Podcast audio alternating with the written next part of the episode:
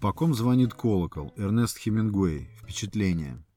Всегда, когда хочу как-то выразить свои мысли или впечатления, произведенные на меня хорошим фильмом или книгой, стараюсь избегать тона или стиля рецензии. Рецензия — это же, по сути, оценка, часто просто чьи-то сухие, бесчувственные слова. Рецензент пробует оценить то, чего сам никогда не сделал бы.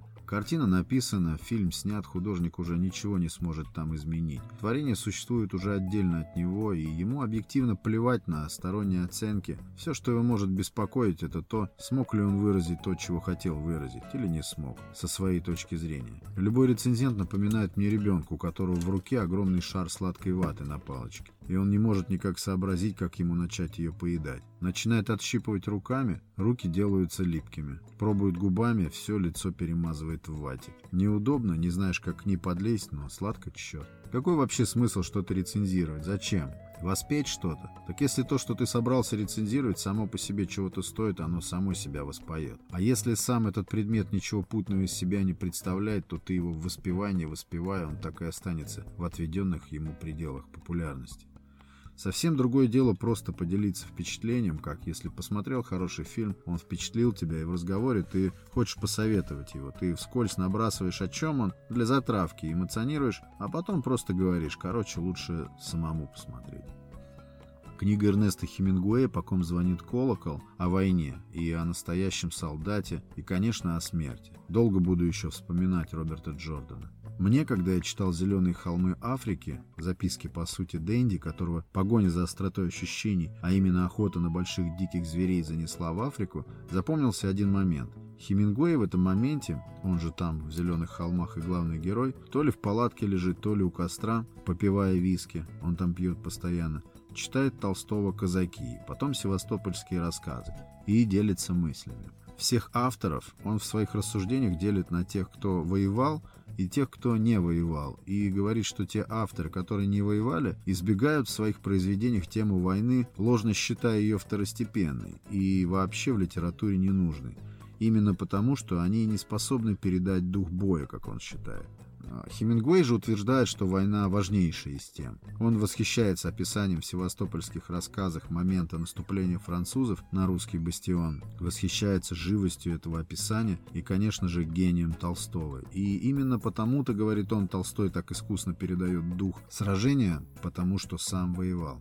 Толстой поступил служить на Кавказ, чтобы убежать от карт, от вина и от беспорядка в жизни. Вот, например, Павел Басинский, он здорово разобрался в личности писателя, в своей книге «Толстой. Бегство из рая» пишет «До отъезда в апреле 1851 года с братом Николаем на Кавказ Лев Николаевич ведет мучительную для себя двойную жизнь, разрываясь между Москвой и Ясной Поляной. В Ясной прогулки, гимнастика, музыка, английский язык, Гёте, замысел детства – в Москве карты, кутежи, цыгане, девки и долги. В Ясный добрый ангел-хранитель, тетенька Татьяна Александровна, набожная старая дева.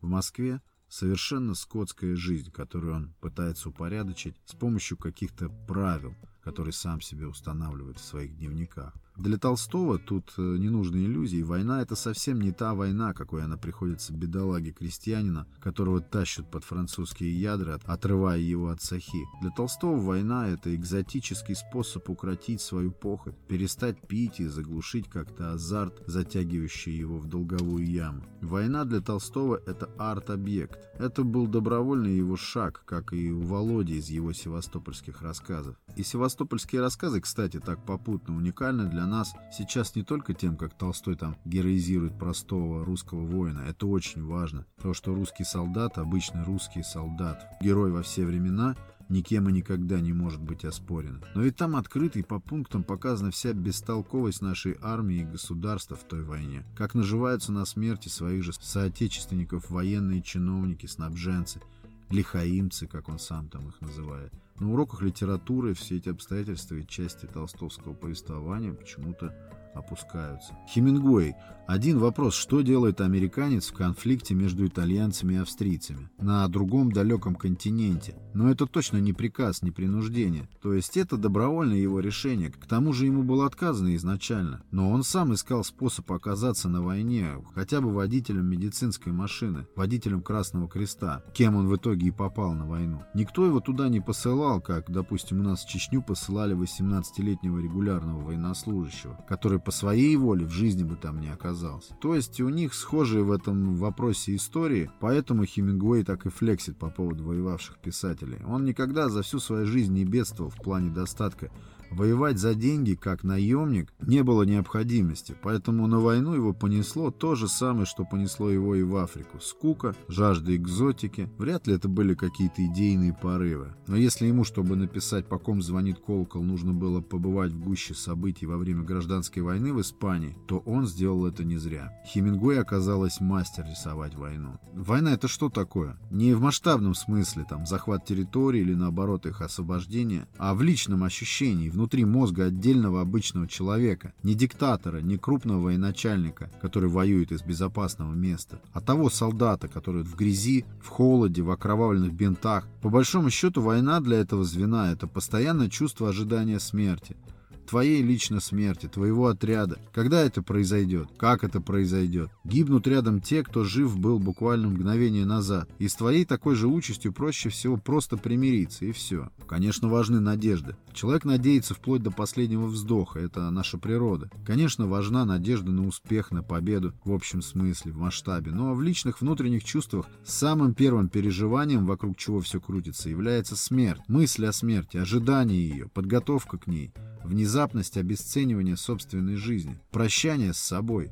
Внешний воин может быть улыбчив, оптимистичен, строить планы на будущее после войны, но в мыслях он самим собой уже списан давно. Не нужно иллюзий, потому что вот она смерть вокруг. Тут жизнь-то сама скорее какое-то недоразумение. Вот этот очень красивый, скрупулезно показано в рассказе «По ком звонит колокол». Со страницы на страницу смерть, будто шарик перекатывается, ускользает от читателя. Дыхание смерти, ее бесприютность, неизбежность во всем. В описаниях, в мыслях героев, в их поведении. Роберт Джордан главный герой этого рассказа. Он взрывник. Его задача при поддержке цыганской банды, где, кстати, Каждый персонаж — это отдельная интересная история. Взорвать мост и сорвать переброску группировки фашистов, оккупировавших тогда Испанию с целью установить там фашистскую власть. Там по итогу все и сводится к подрыву этого моста главным героем. Все от него, по сути, и зависит. От того, насколько он силен духом, насколько хватит ему выдержки и способности совладать со страхом. Чуть ли не судьба всей Испании там сводится к тому, сумеет ли Роберт Джордан подорвать этот мост своевременно или не сумеет. При этом судьба самого героя не стоит и гроша. Да, и вот каково, если приготовляя себя к смерти во имя исполнения долга, ты вдруг влюбляешься, и тебе начинает грезиться счастливое будущее. Он там влюбляется. В это будущее верит только твоя душа, разогретая лучшим из чувств. Потому что разум-то твой холоден, ему известно, что скоро конец всему, из окружения не выбраться. Но любовь все равно раскрашивает серость безнадеги последних мгновений, углубляет смысл этих мгновений и вообще смысл бытия. Такое чувство, будто смысл жизни, ее ценность, суть человек может понять только в самом-самом завершении ее, последние часы, минуты или секунды. Об этом книга.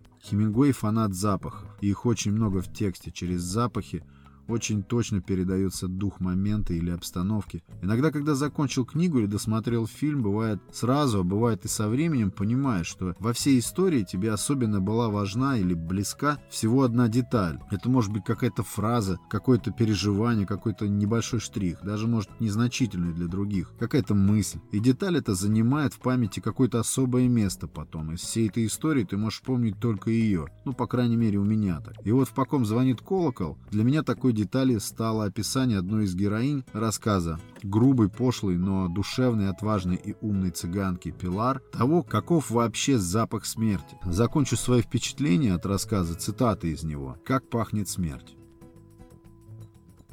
«Поцелуй старуху, Инглес», — сказала Пилар. Поцелуй для собственной науки. А потом, когда в ноздрях у тебя будет стоять этот запах, вернись в город, и как увидишь мусорный ящик с выброшенными увядшими цветами, заройся в него лицом поглубже и вдохни всей грудью, так, чтобы запах гниющих стеблей смешался с теми запахами, которые уже сидят у тебя в носоглотке. «Так, сделано», — сказал Роберт Джордан. А какие это цветы? Хризантемы. Так, я нюхаю хризантемы, сказал Роберт Джордан. А дальше что? Дальше нужно еще вот что, продолжала Пилар. Чтобы день был осенний, с дождем или с туманом, или чтобы это было ранней зимой. И вот в такой день погуляй по городу, пройдись по Колье де Салют, когда там убирают публичные дома и опорожняют помойные ведра в сточные канавы. И как только сладковатый запах бесплодных усилий и любви вместе с запахом мыльной воды и окурков коснется твоих ноздрей, сверни к ботаническому саду, где по ночам те женщины, которые уже не могут работать в домах, делают свое дело уже железных ворот парка, и у железной решетки, и на тротуаре. Вот тут, в тени деревьев, у железной ограды, они проделают все то, что от них потребует мужчина, начиная с самого простого заплату в 10 сантимов и кончая тем великим ценой в одну песету, ради чего мы вообще живем на свете. И там, на засохшей клумбе, которую еще не успели перекопать и засеять, на ее мягкой земле, куда более мягкой, чем тротуар, ты найдешь брошенный мешок, и от него будет пахнуть сырой землей, увядшими цветами и всем тем, что делалось на нем ночью. Этот мешок соединит в себе все. Запах земли и сухих стеблей, и гнилых лепестков, и тот запах, который сопутствует и смерти, и рождению человека. Закутай себе голову этим мешком и попробуй дышать сквозь него. Нет, да, сказала Пилар. Закутай себе голову этим мешком и попробуй дышать сквозь него. Вздохни поглубже, и тогда если все прежние запахи еще остались при тебе, ты услышишь тот запах близкой смерти, который мы все узнаем. Стоит почитать, короче.